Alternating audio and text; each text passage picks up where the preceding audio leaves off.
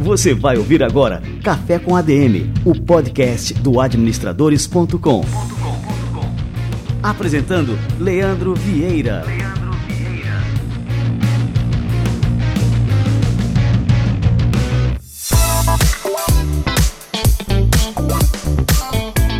Fala galera, está no ar mais um Café com ADM, a sua dose de cafeína nos negócios. Aqui é o Leandro Vieira e nós vamos começar agora mais um programa especial em parceria com a Johnny Walker.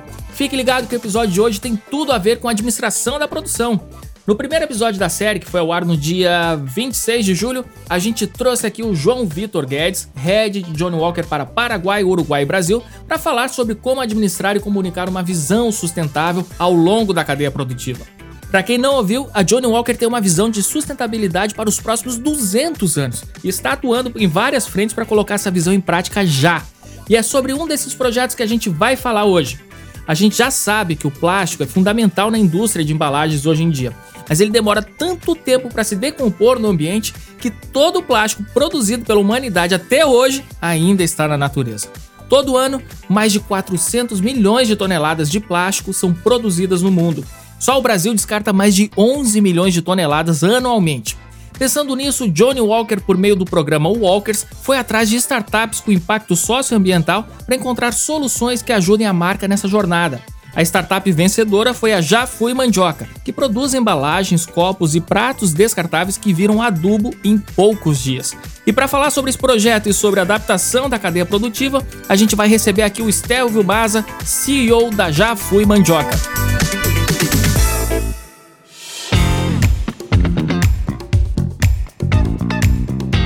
Estelvio Maza, que honra te receber por aqui. Seja muito bem-vindo ao nosso Café com a DM.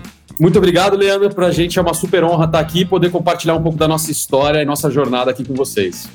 Legal, Estelvio. E eu queria justamente saber um pouquinho dessa história, né? Conta pra gente aqui sobre a Já Fui Mandioca, como é que surgiu a empresa e qual que é o propósito que move vocês. Não, maravilha. É, a gente é, nasceu de um propósito de questionar algumas premissas é, que a gente não para para pensar hoje no dia a dia.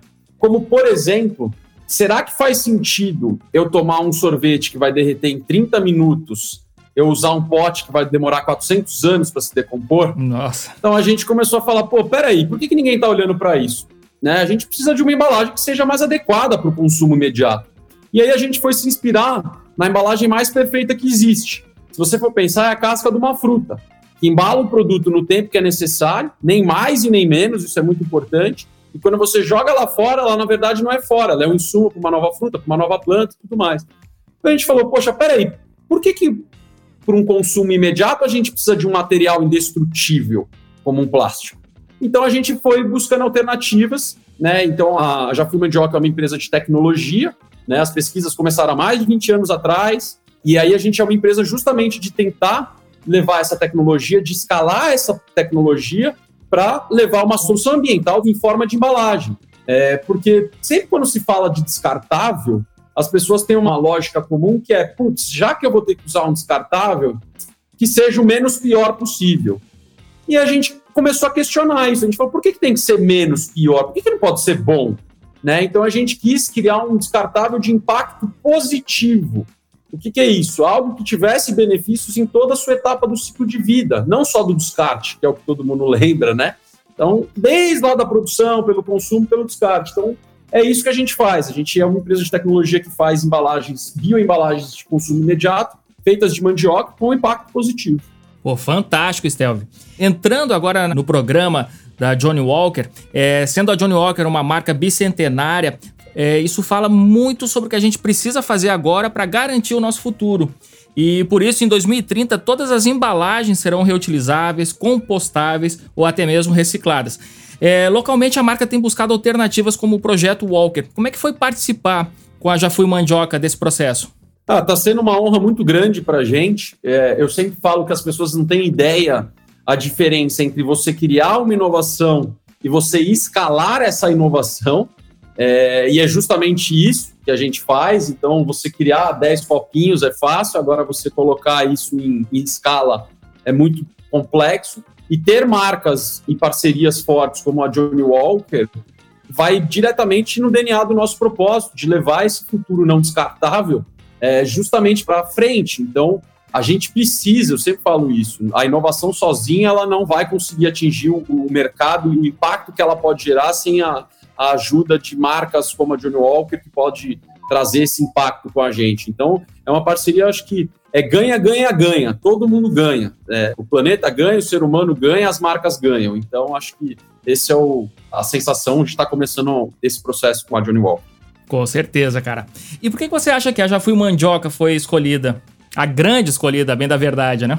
É, foi um processo bem, bem longo, várias startups, né?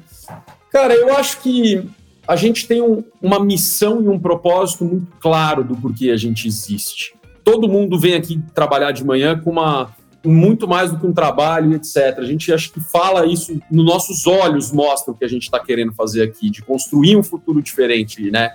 De acreditar que pode ser alguma coisa diferente e buscar. E é duro, é, é complicado. É, eu falo que a gente aqui não faz P&D, a gente faz TIE, que é tentativa e erro a gente dá a cabeçada na parede, a gente erra, mas a gente está aqui diariamente é, tentando de novo, de novo, de novo, e eu acho que a gente faz isso porque a gente tem um, um propósito maior para conseguir gerar isso.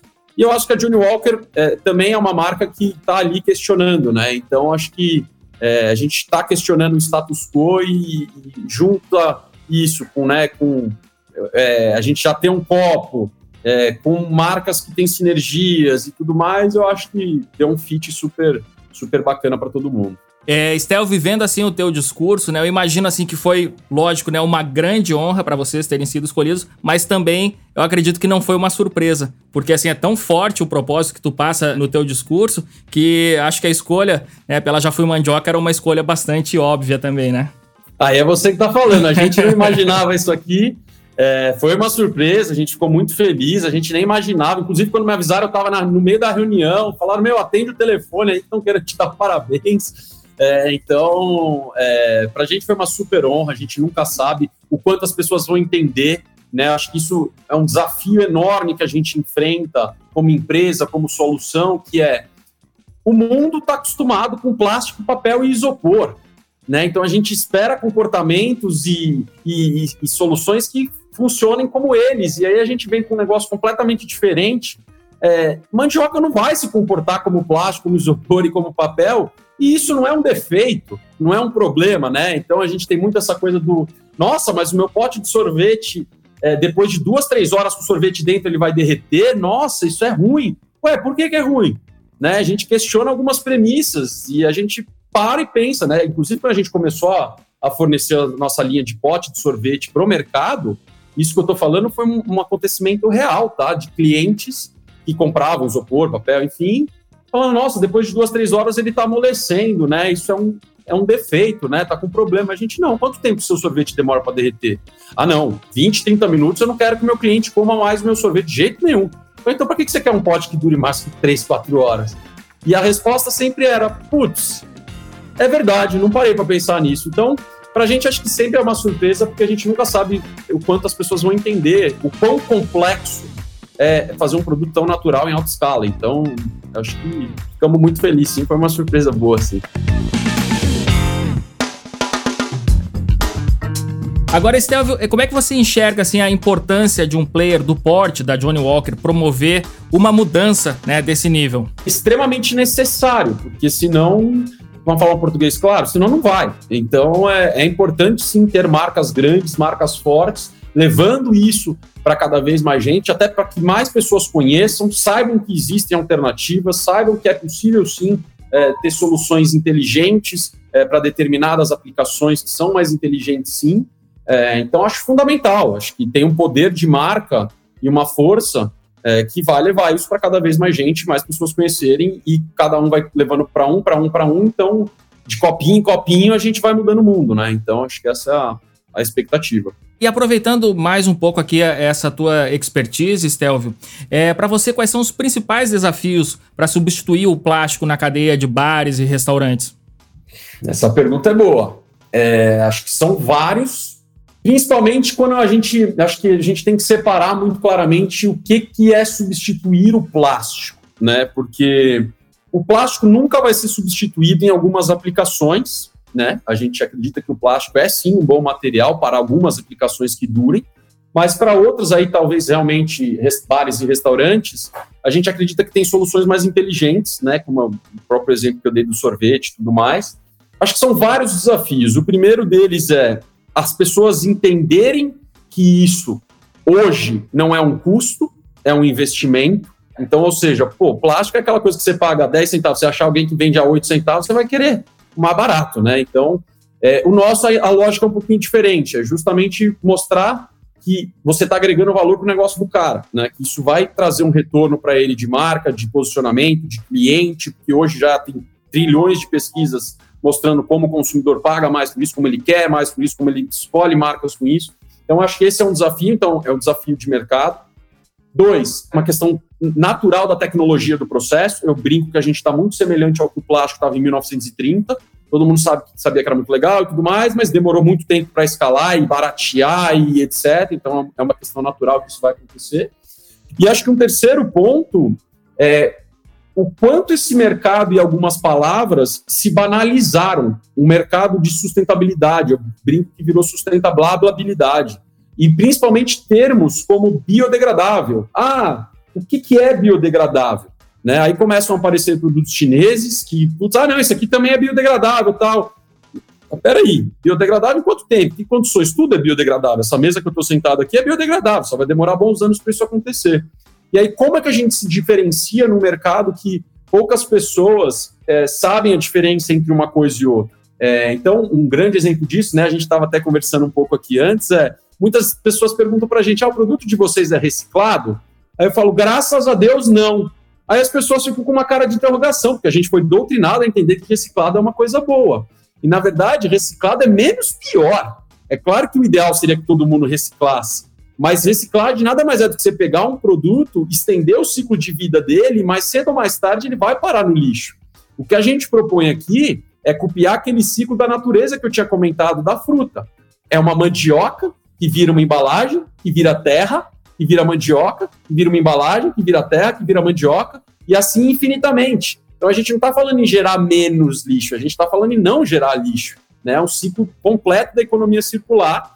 É, então, como explicar, né, respondendo a sua pergunta, como explicar para o consumidor, para o cliente final, que o nosso produto é diferente dos, ah, esse aqui também é ecológico, tudo virou ecológico hoje em dia, né? Então, é, esse é um dos grandes desafios, separar a própria legislação, né, proibiu Aliás, se eu te contar que a, você deve ter acompanhado a, a proibição dos canudinhos plásticos foi pior para o meio ambiente, você acredita? É sério, cara? Conta um pouquinho aí, ó. É um fato interessante. Então, vamos lá. Primeiro, no Brasil não existe uma certificadora oficial para te dizer, tecnicamente, nessas condições, desse jeito, o que é biodegradável e o que não é biodegradável.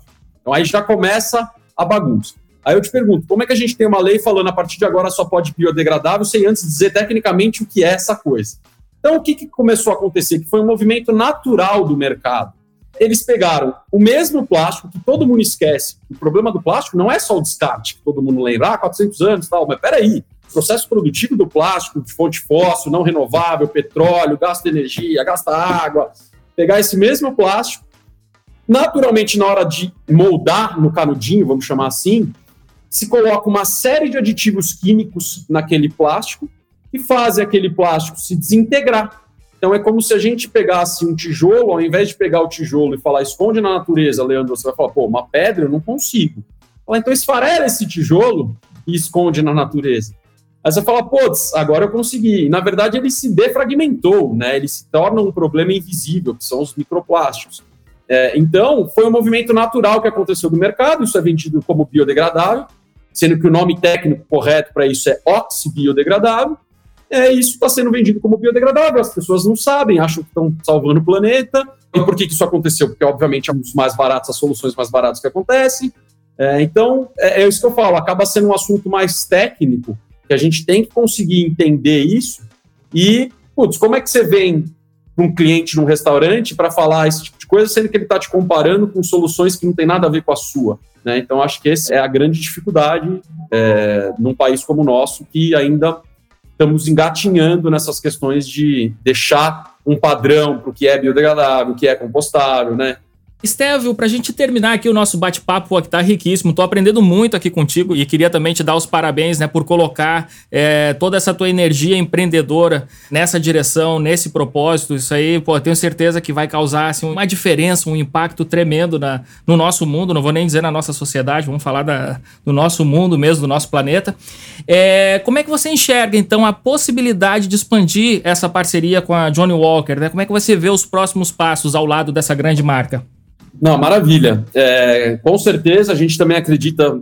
A gente acorda todo dia aqui de manhã para fazer uma diferença. Eu brinco que não existe planeta B, né? Então, é, a gente espera que essa parceria com a Johnny Walker cresça cada vez mais, justamente porque quanto mais crescer, melhor vai ser. Então, não só para nós, para todos, né? Então, é, a gente tem uma expectativa altíssima sim, com a Johnny Walker, a gente sabe do poder da marca, a gente sabe do poder de persuasão e principalmente de atingimento das pessoas, né, de audiência das pessoas. Então, é, a gente está muito animado e esperando que seja um começo de grandes coisas, grandes frutos, sim, para cada vez mais gente.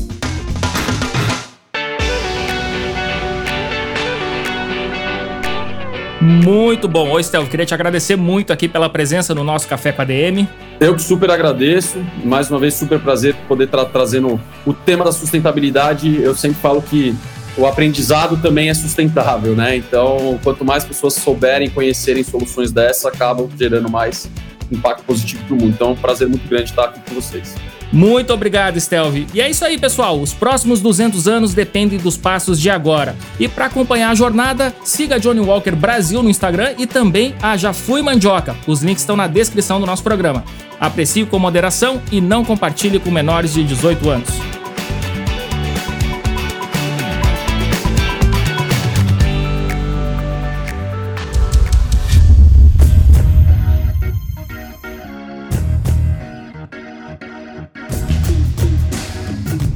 Você ouviu Café com ADM, o podcast do administradores.com.